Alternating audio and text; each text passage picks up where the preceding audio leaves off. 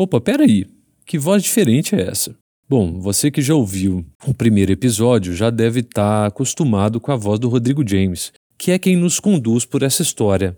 Mas eu sou Paulo Imediato e participo dessa construção junto com Rodrigo e nossos 11 convidados e convidadas. Para começar, que tal retomar um pouquinho do nosso episódio anterior?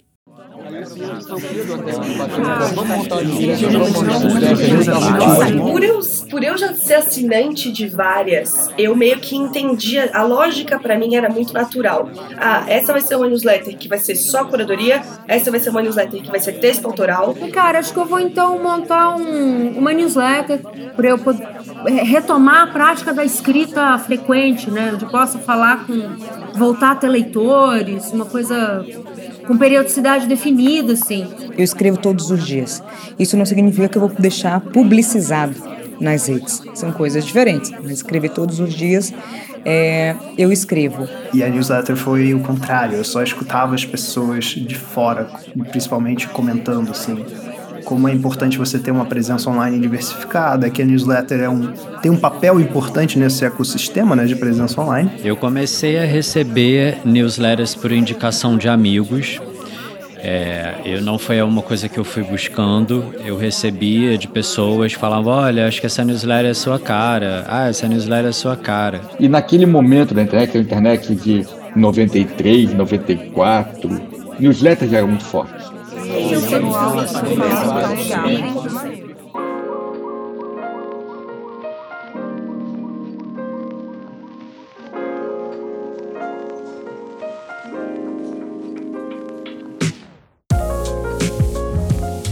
A história e as histórias de como tudo começou. No primeiro episódio deste podcast, ouvimos 11 criadores e criadoras de newsletters dizerem como começou a relação deles com esta forma de comunicação, com esta mídia, com esta nova rede social, com esta palavra que já faz parte do vocabulário de quem produz conteúdo nos nossos dias. Hoje a gente avança um pouco mais a nossa história Vamos começar a entender as motivações, os conteúdos, os conflitos internos e externos, os objetivos e tudo mais relacionado à criação, produção e manutenção de uma newsletter no Brasil. Eu sou Rodrigo James e, junto com Paulo Imediato, trazemos o segundo episódio do podcast Newsletter Economy.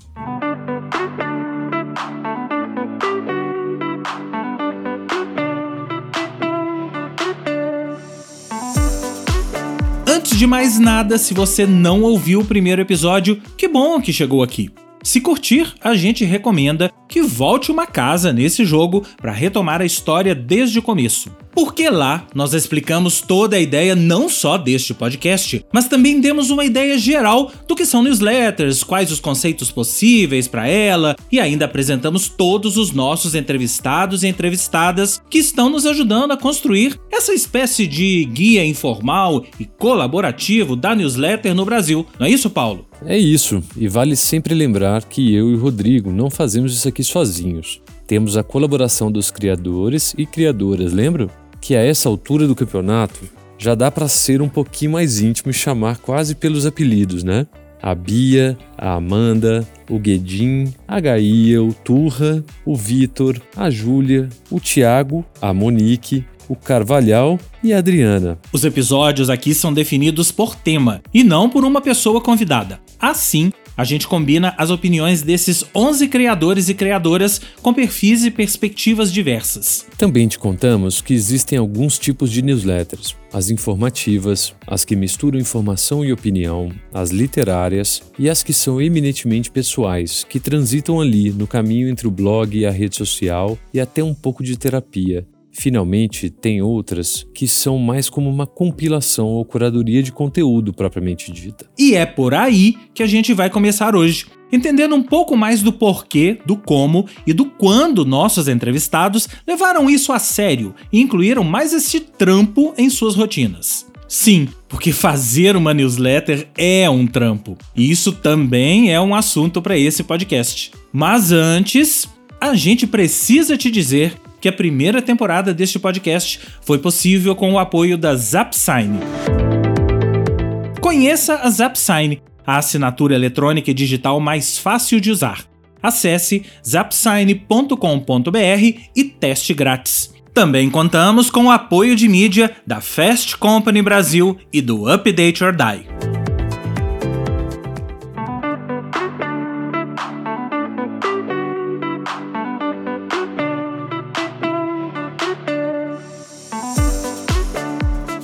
Começar hoje com a Bia Guarese, da newsletter Beats to Brands, uma das mais queridas e mencionadas da atualidade.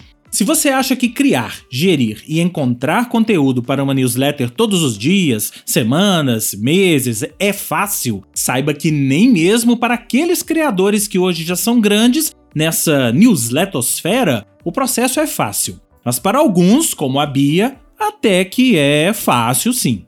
Eu brinco que a Beats, ela é uma coisa que é, é ela é muito menos estratégica do que, as, do que hoje em dia, em 2023, as pessoas gostam de perguntar. Ai, ah, qual que é o seu plano? Qual é o seu modelo? Na época, era tão simples quanto. Eu gosto muito de ler newsletters, eu gosto de consumir conteúdo escrito, eu gosto de escrever. Eu, eu sou uma pessoa que escreve na internet, assim. Eu escrevi, eu brinco que eu escrevia fanfic de Harry Potter quando eu era adolescente. Eu tinha uma conta no fanfiction.net, sabe? É, eu, eu, sou, eu sou já. É, é, fala muito de quem eu sou. Então, uma pessoa que sempre escreveu, uma pessoa que sempre teve muitas abas abertas, uma pessoa que sempre teve muito a compartilhar. A newsletter, para mim, é o formato perfeito para quem eu sempre fui e como eu sempre consumi, como eu sempre criei. Então, foi uma decisão muito mais natural, até do que estratégica de. Ah, do que eu tenho como objetivo e como target e como, sei lá, meta de negócio, qual o formato que melhor atende. Não, foi tão simples quanto. Acho que eu vou gostar de escrever um texto toda semana. Acho que vai ser legal organizar todas essas abas.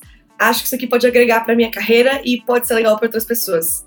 E aí eu comecei. Ok, no caso da Bia foi fácil, porque ela é uma pessoa da escrita, da palavra. Então aí é só sentar em frente ao computador e fazer. Deve sair tudo de uma vez. Sentar e começar propriamente dito, não é? O começo, assim, bem cozinha mesmo, eu criei uma conta no MailChimp, que eu sabia que era uma plataforma gratuita.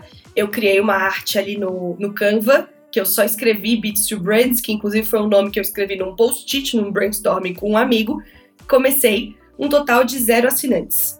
A primeira edição da Beats to Brands foi enviada para nove pessoas, que eram pessoas mais próximas é, de mim, para quem eu, com quem eu dividi que estava planejando esse projeto. Então eles foram meu grupo teste. A segunda edição, que eu brinco que foi a primeira né, mainstream, foi enviada para 175 pessoas. Como eu cheguei até essas 175 pessoas? Eu já trabalho com branding e estudo branding e e publico nas minhas redes sociais, enfim, sobre branding desde 2013. Então, estudando isso na faculdade, e aí, né, de novo, publicando nas minhas redes sociais. Depois, eu trabalhei com consultoria nisso, atendendo alguns clientes, é, desenvolvendo projetos nesse sentido. Aí, fui estudar fora, sempre construindo toda a minha rede em volta de a Bia trabalha com marketing. E eu já estava, como mencionei no início, em alguns grupos, então grupos de Facebook, grupos de networking em estratégia, em, em branding, em tecnologia. Então o que eu fiz foi peguei grupos, ambientes que eu já estava, que eu já estava na internet, que teriam um mínimo de afinidade com o que eu ia produzir, além das minhas próprias redes, que já tinham pessoas que sabiam que eu era uma pessoa interessada, que trabalhava nisso, e eu divulguei ali. Só que o que, que eu fiz? Ao invés de eu fazer simplesmente, oi, eu estou começando uma newsletter, eu primeiro desenhei, né? Eu, ela vai ser assim, etc. Eu mandei aquela primeira edição, eu validei com, com um grupo pequeno. Quando eu fui mandar a segunda, eu já sabia qual ia ser o tema principal e o que, que ia conter na curadoria. Então eu chegava nesses grupos e eu dizia: Oi, tudo bem? Eu tô escrevendo aqui uma newsletter que eu vou te entregar na sua caixa de entrada. Isso, isso, isso, isso e aquilo tipo, já os temas, assim, meio que os tópicos, aquilo que eu achava que ia despertar o interesse das pessoas. Receba de graça, é só você assinar aqui. Então, as primeiras edições, sempre antes de eu enviar, eu mandava a prévia, tipo, essa prévia dos assuntos, e divulgava nas redes sociais. E foi assim que eu fui conquistando os primeiros assinantes. E aí depois, é louco isso, assim, é, porque depois uma pessoa vai puxando a outra, uma coisa vai levando a outra, é, tinha um esforço ativo no início de assine a minha newsletter, assine a minha newsletter, mas aí vão acontecendo coisas, assim. Você vai. Você tem um retweet do Startup da Real, que era um cara, inclusive. É, ele começou quase junto com a Beats, eu não sei como que eu descobri o perfil dele, a gente trocava ideia no Twitter desde que ele tinha pouquíssimos seguidores, se tornou um, um amigo, inclusive. Aí ele me retweetava, dava uma crescida na base. Ou alguém divulgava em algum grupo, em algum perfil, em alguma outra newsletter, e assim a coisa foi escalando, sempre orgânico. Eu nunca investi um real em mídia paga ou em ferramentas de crescimento que não fossem o meu próprio conteúdo. Então, quando eu crio conteúdos específicos, um relatório de tendências, que é um momento também que você atrai pessoas para um tipo de conteúdo diferente, depois aquelas pessoas vão para newsletter, é, e recomendações de quem já assina. Interessante a estratégia da Bia, mas podem ter certeza que nem todo mundo teve essa mesma estratégia, se é que teve alguma estratégia. Algumas pessoas sofrem mais do que as outras. É, porque o processo de criação, caso você nunca tenha experimentado, pode ser algo bem sofrido. E em alguns casos, esse processo nunca termina. Eu diria que na maioria dos casos, inclusive. O Tiago Henriques, da newsletter Tira do Papel, é um desses que nunca terminou e, pelo jeito, nunca vai terminar de construir a sua. Sim, foram passos de tartaruga, porque eu, eu diria que levou mais de um ano para chegar num formato em que eu estivesse feliz. Mas ela começou muito numa coisa. Eu preciso criar uma newsletter, o que, que ela vai ser? Não sei, deixa eu me comprometer com uma frequência mínima mensal, que era realmente uma edição mensal. E nessa edição eu simplesmente, assim, passava dicas pontuais, sabe, sobre criação. Então era, sei lá, três pontos ou cinco pontos sobre isso. E era uma coisa que eu não tinha muito tesão por fazer. Eu fazia sempre nos últimos dias do mês, quando eu me ligava que assim, tá na hora de fazer, né? E aí chegou um momento que eu pensei, tá, eu vou dar um pause nisso aqui, até eu tentar entender o que, que eu posso fazer para melhorar.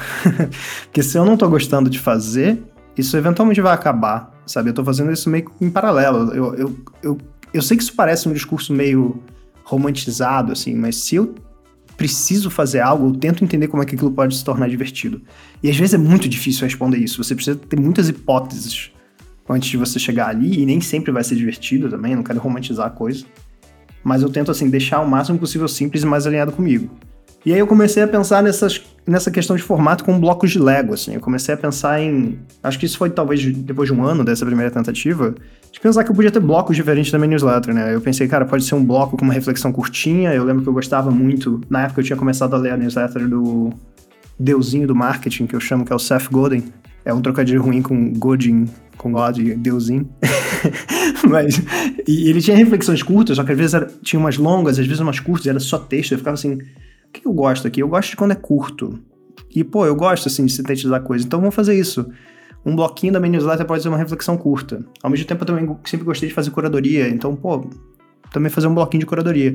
Então, eu comecei a pensar assim, sabe? Como é que eu posso transformar minha newsletter numa coisa modular? E aí, se eu não gostar de criar esse bloquinho aqui, eu tiro ele e coloco outro, sabe? Se eu não gostar de fazer curadoria, Daqui a pouco vai virar um, um bloquinho onde eu só faço, sei lá, uma, mostro uma imagem que me inspirou naquela semana, alguma coisa do tipo. Então acho que essa falta de pressão sobre ter um formato que vai durar para sempre me ajudou muito nessa transição que eu acho que esse parasemprismo, né, essa noção de que o que a gente vai decidir agora vai ser menos usado para sempre, acaba travando muita gente na hora de começar. Como o Thiago é designer, talvez seja mais fácil para ele pensar imageticamente na sua newsletter. Ainda que, como vocês bem puderam ouvir, o processo não tenha sido lá muito fácil e demorou um pouco para chegar em algum lugar. Entretanto, quando você cria uma newsletter como a do Thiago, ela passa a ter a sua cara, reflete um pouco quem você é e pode até se tornar mesmo um instrumento para vender seu trabalho. Mas ele nunca termina mesmo. Inicialmente, a minha criação online, não necessariamente na newsletter, né?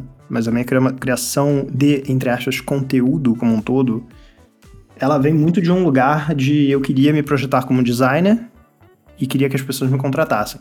Só que conforme eu fui explorando redes sociais e brincando, eu comecei a notar que eu gosto muito mais desse gesto de, de, de botar coisas para fora e compartilhar ideias como um todo, né?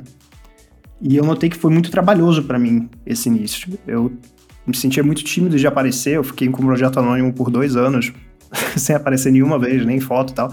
Aí eu comecei a aparecer, aí comecei a ficar mais à vontade. Então, como eu notei que isso foi uma dificuldade muito grande minha e que eu não achei nenhuma solução online, e que eu mesmo encontrei uma forma de me tornar mais confortável, que era modular e adaptável para mais pessoas, né? Aí sim que eu comecei a me interessar muito mais por isso, essa ciência por trás da criatividade, que também está em design, né? Mas está em muitos outros campos. Eu achei que isso era um assunto muito mais interessante. E como eu me senti muito aliviado, assim, de partir dessa pessoa que era extremamente tímida e que ficava com medo de compartilhar qualquer coisa, e começar a ser capaz de compartilhar e expandir minha zona de conforto aos poucos, eu pensei, cara, isso aqui é muito mais importante pro mundo, sabe? Do que o meu trabalho como designer. Isso me faz, isso motiva muito mais, sabe? Ver alguém que está completamente travada e tem completamente uma capacidade muito legal de botar uma ideia no mundo, sabe? E essa pessoa não está botando pela insegurança, pelo perfeccionismo, pela procrastinação, sabe? Eu notei que eu poderia ser muito mais útil e poderia estar muito mais motivado fazendo isso do que simplesmente buscando, sabe, pessoas para me contratarem como designer. E aí, claro, vem questionamento de monetização, como é que eu faço para isso ser sustentável, etc. Isso foi um projeto paralelo por um tempo com o meu trabalho, porque eu não queria sempre me jogar. Então foi um processo depois disso, assim. Tá, mas passada essa fase de colocar a sua cara na sua news, como é que você chegou a esse formato, Thiago? Eu acho que é um processo de iteração, né? Um processo de melhoria. No início desse formato novo da minha news, por exemplo, que assim, para quem não conhece, no, no tira do papel.com.br newsletter você consegue ver ali as edições antigas, mas é basicamente assim, uma reflexão pequena, uma mini curadoria com quatro links e uma outra reflexão pequena. Então ela é super curtinha.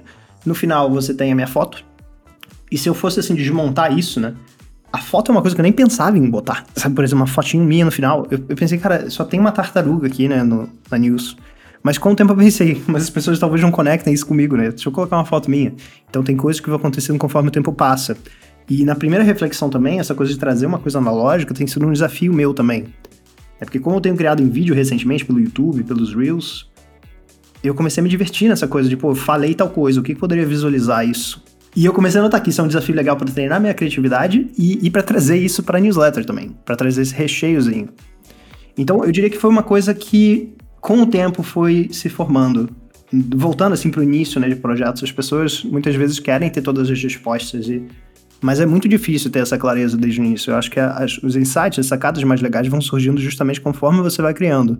Né, depois da edição 200, talvez eu tenha pensado de botar uma foto minha. Isso é uma coisa que talvez para outra pessoa seja banal. Mas para mim, como eu tento. Não sei, como eu sou uma pessoa mais reservada do que pessoas que criam na internet no geral, eu nunca tinha cogitado isso. Eu quase não tenho foto. Então é uma coisa que, assim, durante o processo a gente vai, vai descobrindo o que, que precisa e o que, que pode somar. E é muito doido, porque quando você tem esse clique, às vezes é uma coisa que parece meio óbvia. Mas você fica, como é que eu demorei tanto tempo para começar a brincar com coisa analógica e botar a foto aqui, sabe? Ainda mais pelo que você falou, né? Existe um, um formato normal, padrão de que uma pessoa espera de newsletter. Mas a newsletter não precisa ser isso.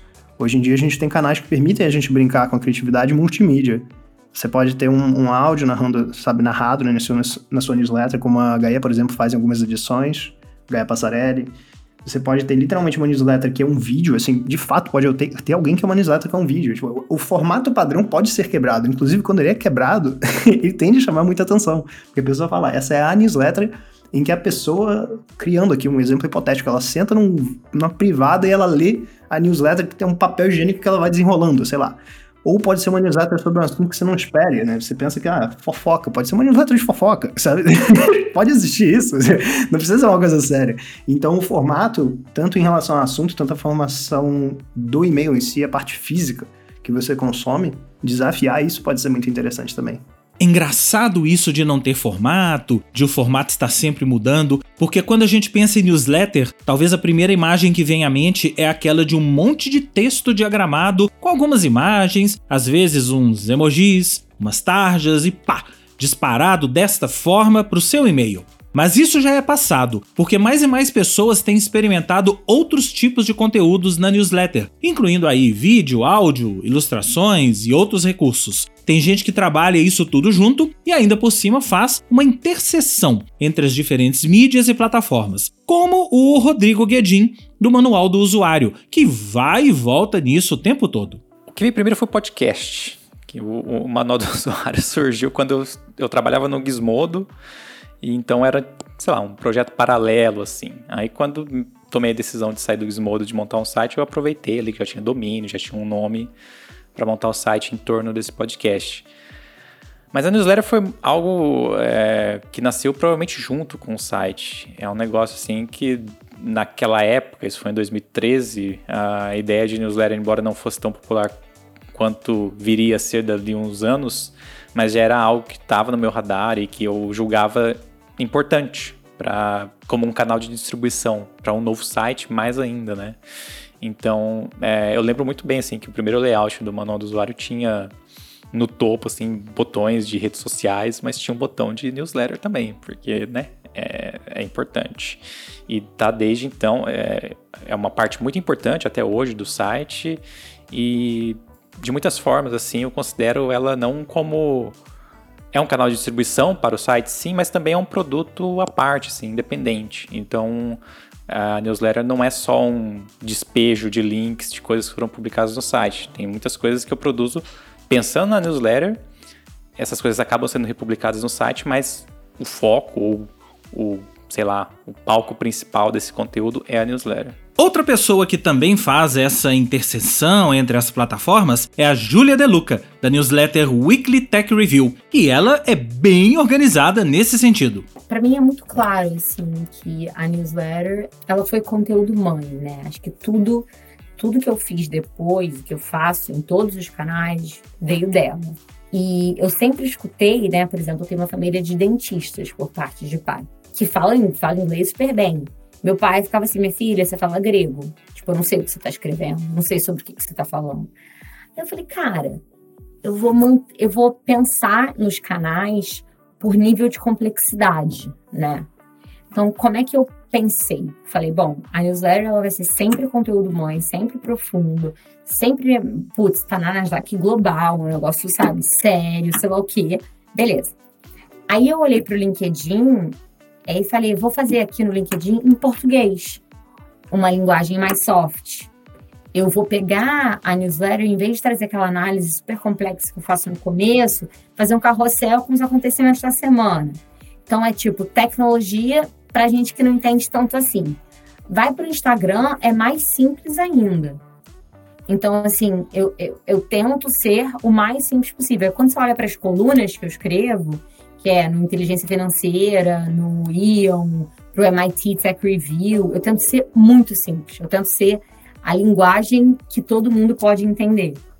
Então, eu acho que, a depender do canal, eu vario o nível de complexidade. E com isso, a estratégia por trás é que eu estou cada vez mais aumentando meu público. Até agora, a gente ouviu pessoas que tiveram facilidade para criar uma newsletter, outras nem tanto. Gente que sabia o que fazer, outras nem tanto. Gente que criou do nada, outras que tiveram um ponto de partida. Então você deve, a essa altura do campeonato, estar se perguntando: mas então para que eu vou criar uma newsletter? Não seria melhor eu colocar meus conteúdos no Instagram? No ex-Twitter, atual X? No Threads? No Facebook ou em qualquer outra rede que já existe ou que venha a ser criada? Afinal, já está tudo aí pronto e é só clicar e publicar. Nem precisa pensar muito em como fazer de repente. Bom, mais ou menos. Existem várias abordagens sobre isso e vale a pena a gente parar para pensar um pouco, principalmente para diferenciar o joio do trigo. Olha, por exemplo, o que a Amanda Graciano, da newsletter Antes do Café, falou por exemplo, sei lá, no Instagram, no TikTok, que aquilo ali é muito visual, eu acho que as pessoas têm uma reação. Ela não é tão profunda, né? Porque às vezes a gente tá falando de um tema diferente, ou uma coisa que é um pouco mais profunda, assim. Eu acho que as pessoas, quando elas interagem na newsletter, elas trazem mais argumentos, mais pontos. Elas são um pouco mais profundas na interação do que um gostei, amei, emoji de coração. Então acho que, embora se tenha emoji de coração também para falar que gostou nas plataformas de news, mas acho que as pessoas são um pouco mais profundas quando elas interagem com as newsletters. Profundidade nas interações. Isso apareceu bastante nas nossas conversas com os criadores e criadoras. Parece que existe um consenso que as newsletters oferecem um algo mais que nenhuma rede social oferece. A impressão geral é que a newsletter aproxima o criador de seu público, deixando-o mais humano, mais acessível e o público mais propenso a responder, contribuir e até construir junto. A Monique Evelli, da newsletter que leva o seu nome, também tem uma contribuição valiosa sobre isso e coloca o dedo lá na ferida. Então, tem uma coisa que eu acho. Como as big techs estão ali, várias crises, mas ainda estão ali resistindo, engolindo e pensando na massa, na maioria que utiliza e fica ali. E tem uma questão da atenção. Eu sempre, sempre brinco que esse TikTok, por exemplo, é uma atenção precarizada, né? Você tem que ficar ali para ganhar 20 reais no mês. Por isso que as pessoas estão ali. Diferente da News, que é genuinamente e intencionalmente a pessoa está disponível, querendo ler você. São coisas diferentes. Ainda é um nicho em desenvolvimento. Pensando até as marcas, assim, querendo pagar de verdade. Que falam, ah, mas é um texto, né? Tipo, você prefere pagar 10 vezes mais para fazer um post no Instagram que não vai ser relevante nenhum. É mais fácil ter 30 mil pessoas fiéis, sendo que 80% estão abrindo o que eu estou escrevendo, do que ter 100 mil pessoas que estão ali vai talvez clicar, olhar alguma coisa e vai dizer que legal. Presta atenção. A retenção é muito maior se a pessoa se deslocou de uma rede para fazer uma assinatura e receber todo o e-mail e abrir. Essa pessoa consegue engajar muito mais do que só passar o feed. Então, o entendimento do imediatismo, considerando os clientes e tudo mais, faz com que não enxergue potencialidade. Números mesmo. Vou investir em você, Monique, vou investir em você, Paulo, vou investir em você, James. Tem isso. Porque, diferente do Instagram, que tem os rostos dos influencers, celebridades e tudo mais, a news demanda muito tempo dos influencers, das celebridades e tudo mais. Mas no final do dia, a marca não pensa estrategicamente considerando conversão e engajamento. Pensa em fazer barulho. É alcance. Então, independente se vendeu, independente se transferiu o capital social para você ou não, ainda estão preferindo pagar, monetizar pessoas que só façam barulho para dizer que a marca existe independente se essa transferência de capital social foi negativa ou positiva, né? Ah, mas estão falando de mim, né? Eu falei, mas estão falando mal pra caramba, né, gente? Vamos fazer uma estratégia diferente. Então, esse pensamento que dificulta crescer mais rápido o universo de newsletter. Porque, assim, não tem outra justificativa. Porque retorno dá. Retorno dá. A pessoa vai ler até o final. Sabe exatamente o que eu estou falando. E eu, assim, de, sei lá, de 50 edições, é, eu fiz, sei lá, umas 13, 14, uma atrás da outra de publicidade. Entendeu? Assim, sem parar. Aí fecha logo cinco textos e não sei o quê. Agora eu falei, gente, calma, muita coisa na minha vida. Mas acredito que daqui até, sei lá, 2026 vai estar mais consolidado, considerando que tem pessoas interessantes falando, assinem minha news. Diferente de me sigam. Além do nível de atenção do leitor para com o conteúdo que está sendo ofertado, tem todo esse lado aí de monetização que a Monique falou, que é muito importante e para alguns até é fundamental para o sucesso de uma newsletter. Mas sobre monetização a gente vai falar em outro momento desse podcast. Vamos continuar investigando essa relação entre newsletters, redes sociais, blogs. Será que as newsletters são os novos blogs? Essa foi uma pergunta que fizemos para vários dos nossos entrevistados, como por exemplo a Adriana Salles, das newsletters The Update e The Extended. Torço para que seja, porque é o que eu gosto, né? Agora, Deixa eu te falar, eu vejo blog como rede social também. Blog é, eu não separaria. Então, quando você fala mais para blog que para rede social, eu acho que está no escopo, cada um com, com, o seu jeitão, né? Eu acho que talvez essa mistura que eu falei. Porque o que, que o texto do Twitter tinha? O texto do Twitter tinha que ser sacado. Aliás, até hoje tem que ser sacado, mas tinha que na época era mais curto ainda. Então você tinha que ser assim muito preciso para e não tinha também os as threads, né? Era, você tinha que acertar de primeira. Então, é, e era uma internet moleque. O Twitter, quando surgiu, era totalmente uma internet moleque, eu acho. Então, misturava a, o blog com isso e, e, e, e, dava essa bosta, essa liga nova. Só que agora, talvez a newsletter venha dar essa liga um lugar só. E essa liga, o Twitter, só mais uma observação: o Twitter tem um. Uh, tinha Hoje eu não sei dizer se tem na mesma medida, porque mudou muita coisa, né? Mudou até o dono e mudaram outras coisas. Mas é, tinha muito essa coisa do humor, da maliciazinha. E a newsletter legal, eu acho que a newsletter mais legal é aquela que tem esse humor e essa maliciazinha. Que, que faz pensar, né? Que provoca. Que faz... Eu acho que newsletter tem que provocar um pouco também. Mesmo sendo informativa, Se ela não provocar, ela não está cumprindo a função. E isso conversa com o blog e conversa com esse, é, esse Twitter primitivo aí, vamos dizer.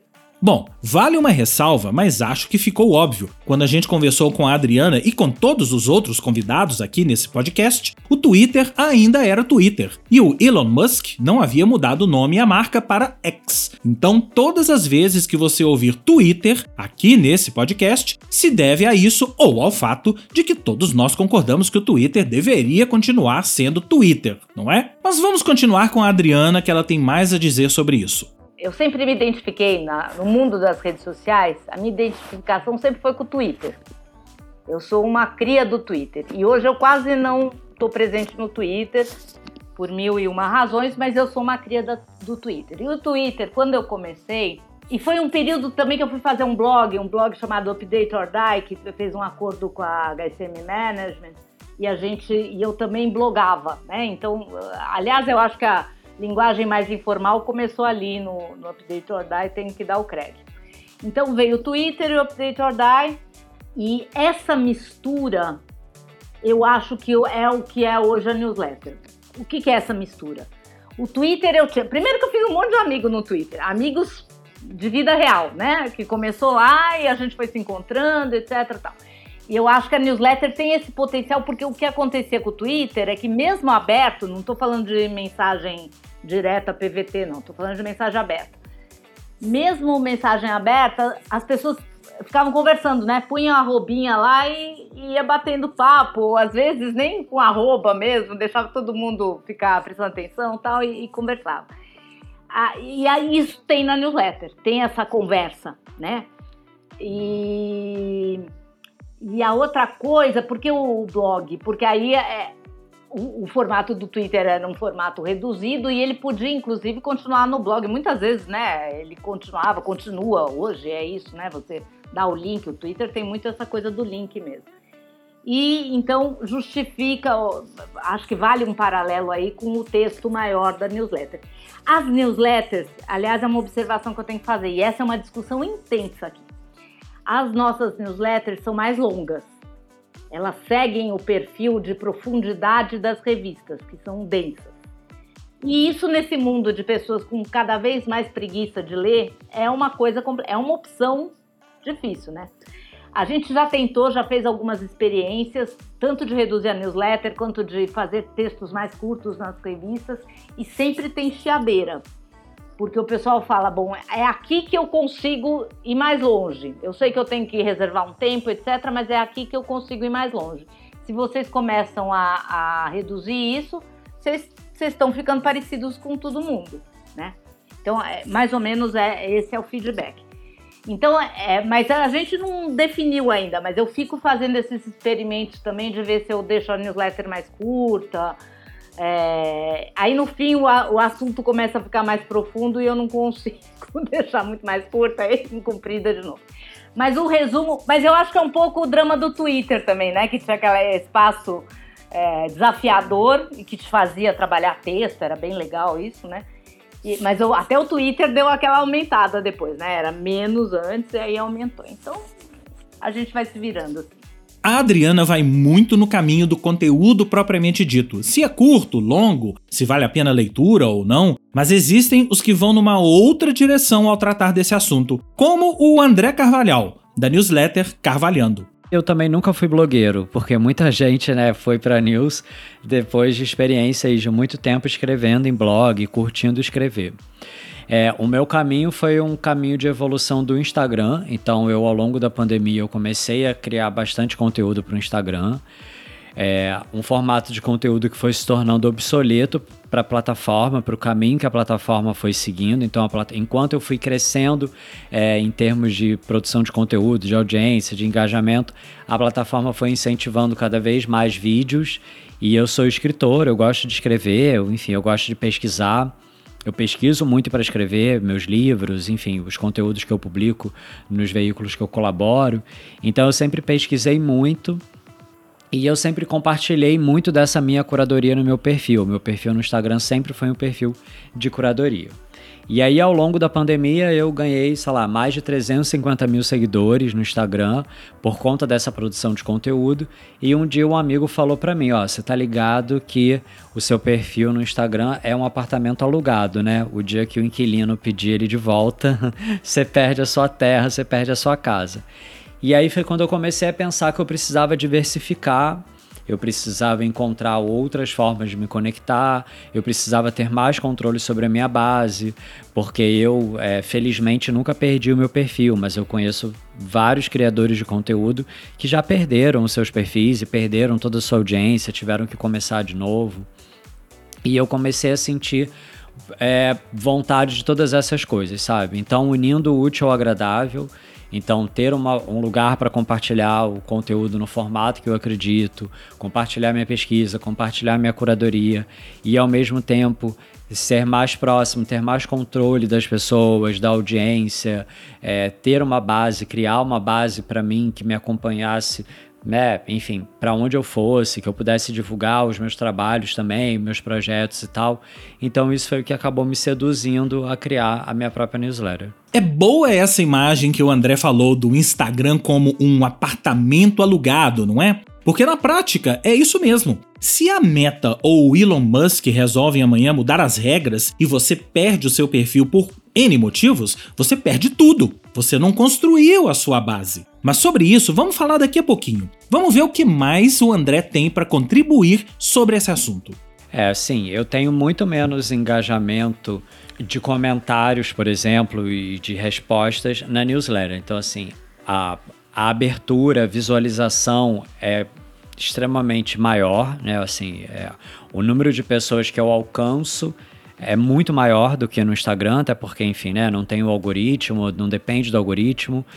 Mas, por outro lado, eu acho que no Instagram as pessoas elas estão mais abertas a conversar. Na newsletter, pelo menos no formato da minha, é, as pessoas elas estão ali mais para receber aquele conteúdo. Então, muitas vezes elas respondem, agradecem, ficam felizes, mas eu não estimulo a conversa ali, por mais que seja possível na plataforma que eu utilizo comentários e tal, mas eu não estimulo tanto isso ali. Eu estimulo de fato mais isso no Instagram, até porque de fato o Instagram precisa que haja o engajamento ali, a troca para o algoritmo girar. A newsletter não depende tanto disso, então eu acabo separando desses dois jeitos. Então, em muitos posts eu direciono as pessoas para minha newsletter falando, olha, eu vou compartilhar os links lá, essa pesquisa completa vai na minha newsletter. Então, de fato, eu entendo o Instagram como um lugar ali mais de trocar, de conversar e a newsletter para um lugar de aprofundar e é menos de troca.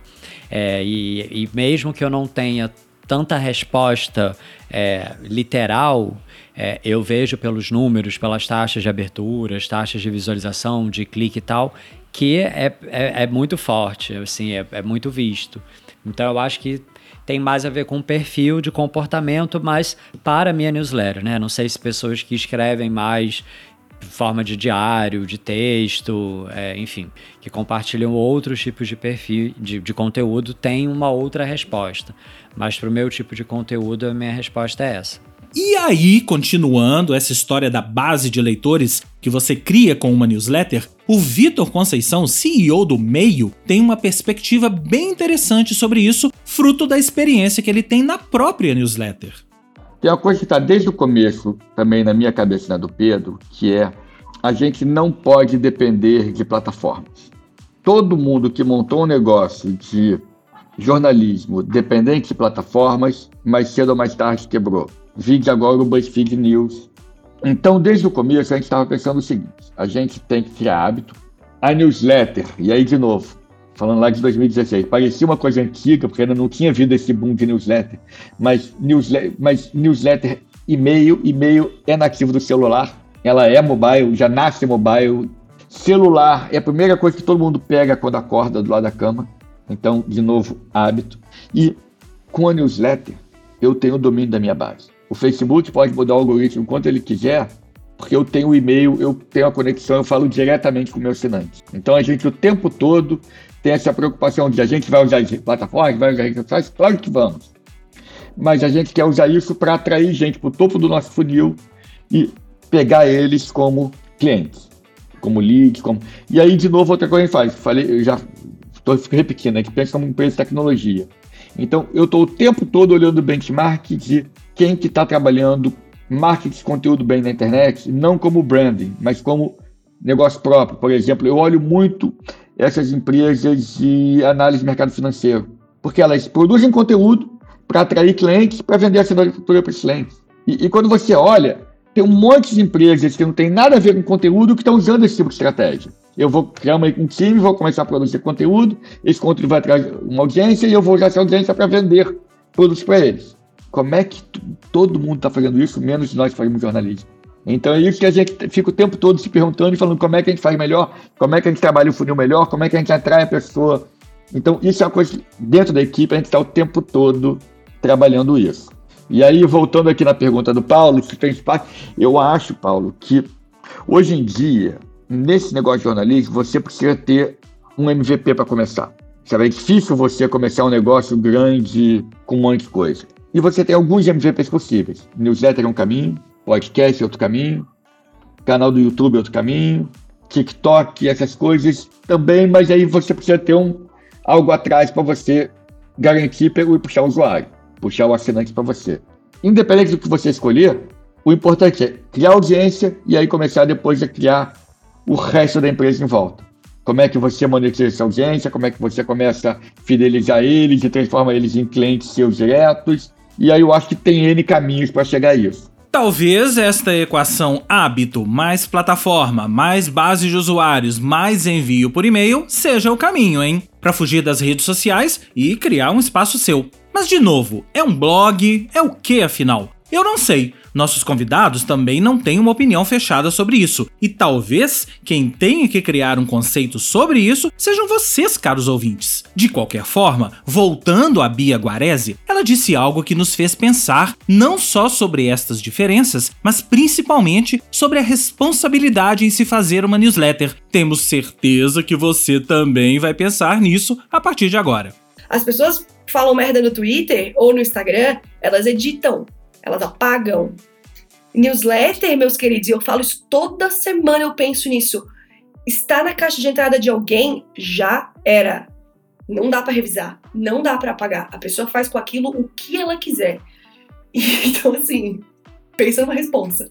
Não tem aí um ditado que diz que todo homem é uma ilha ou todo ser humano é uma ilha? Pois então, cada um de nós tem uma abordagem diferente em relação a esse tema. Para alguns pode ser mais cômodo ou prático postar os conteúdos em alguma rede social. Acontece que para muitos outros, e este podcast é exatamente para mostrar que essa comunidade do muitos outros só cresce, as redes não são mais suficientes. O espaço e as possibilidades criadas pelas newsletters são muito mais instigantes e promovem uma conexão única com quem está do outro lado. Para arrematar esse assunto, vamos ouvir a Gaia Passarelli, das newsletters Tá Todo Mundo Tentando e Guia Pauliceia. Eu acho difícil. Bom, enfim, acho difícil apostar no que, que vai acontecer. As redes sociais estão mudando. Estão num momento de, de implosão, né? De, desse, desse formato. É, tem outras redes aparecendo. Eu tenho usado uma que eu estou gostando muito, que chama Artifact, que é dos mesmos criadores do, do Instagram. E o Artifact não é uma rede social. Ele é uma uma plataforma de leitura de notícias. Só que com funcionamento que parece um pouco TikTok. Uma parada até difícil de, de explicar. E eu tenho, tenho passado horas ali, mas eu tô consumindo notícias. Não tô brigando com pessoas. Agora ele colocou comentários, então talvez dê para brigar com pessoas também, mas também não estou interessada nisso. É, e daí tem o Substack, que está um pouco imitando o funcionamento do Twitter, mas que permite que a gente controle melhor o conteúdo que a gente está criando, entenda melhor para quem ele está indo, é, faça uma, uma, moderação própria, né, de com quem a gente quer ou não quer interagir e, e que a gente cobre pelo conteúdo. Acho que o principal é isso, a diferença que a gente cobre pelo conteúdo que a gente está publicando, que é uma coisa importantíssima. Gaia citou aí o Substack, que é a plataforma do momento para quem produz newsletter. Mas ela adiantou um pouco o expediente aqui, porque Substack, as plataformas de newsletters e o quão importante elas são para esse ecossistema são o assunto do próximo episódio. Por enquanto, a gente fica por aqui. Espero que tenham gostado e que nos sigam nos principais agregadores de podcast do mercado para podermos continuar essa jornada juntos. O podcast Newsletter Economy é uma produção da Cotonizio Podcasts, com direção e roteiro de Rodrigo James e Paulo Imediato. Narração e edição de Rodrigo James. O apoio para todo esse projeto é da ZapSign.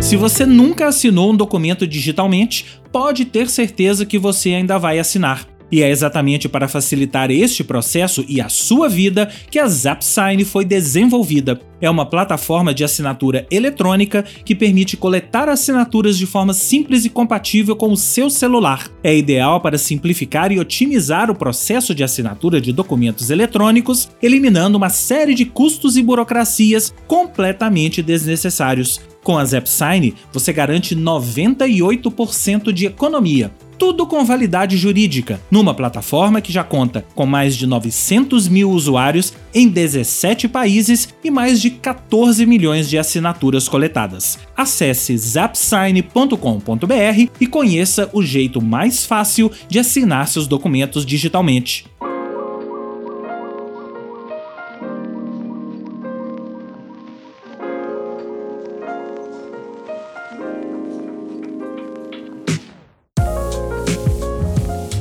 Lembrando que esta temporada do podcast só é possível devido à generosidade e parceria de todos os criadores e criadoras de conteúdo entrevistados e de seus produtos. Antes do Café, da Amanda Graciano, Beats to Brands, da Beatriz Guarese, Carvalhando, do André Carvalhal, Mala, deste que vos fala, Manual do Usuário, do Rodrigo Guedin, Marmitex, do Paulo Imediato, Meio, do Vitor Conceição, Monique Evelli, da Monique Evelli, Tá Todo Mundo Tentando e Guia Pauliceia, da Gaia Passarelli, The Nexalist, do Rodrigo Turra, The Update, da Adriana Salles, Tira do Papel, do Tiago Henriques. E Weekly Tech Update, da Júlia Deluca. Se quiser conhecer mais sobre estas newsletters e seus criadores, os links para todas elas estão na descrição deste episódio. E nos próximos episódios de Newsletter Economy.